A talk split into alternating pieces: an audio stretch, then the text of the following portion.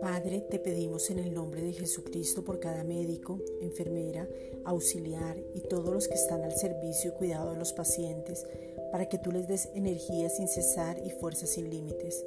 que sean guardados de todo contagio y puedan en su corazón manifestar el amor que tú nos manifestaste hace más de dos mil años, porque tu amor nos constriñe. Segunda de Corintios 5:14.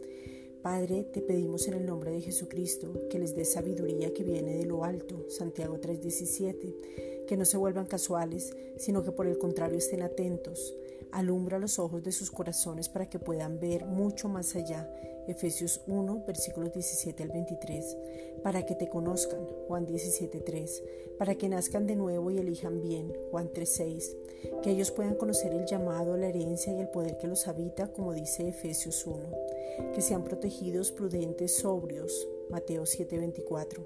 que no tomen las cosas a la ligera, se preocupen por los pacientes, sean cuidadosos al llegar a sus casas, que cuando sirven a otros te sirven a ti,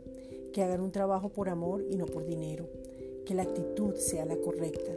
que vean a los otros como superiores que a sí mismo, que su servicio sea con excelencia, Romanos 12:7, que sean movidos a misericordia, que sean conmovidos cuando alguien tenga dolor y se aprendan a colocar en los zapatos de otros, que la manifestación de tu amor se vea en ellos. Padre, te pedimos en el nombre de Jesucristo que les paguen a tiempo,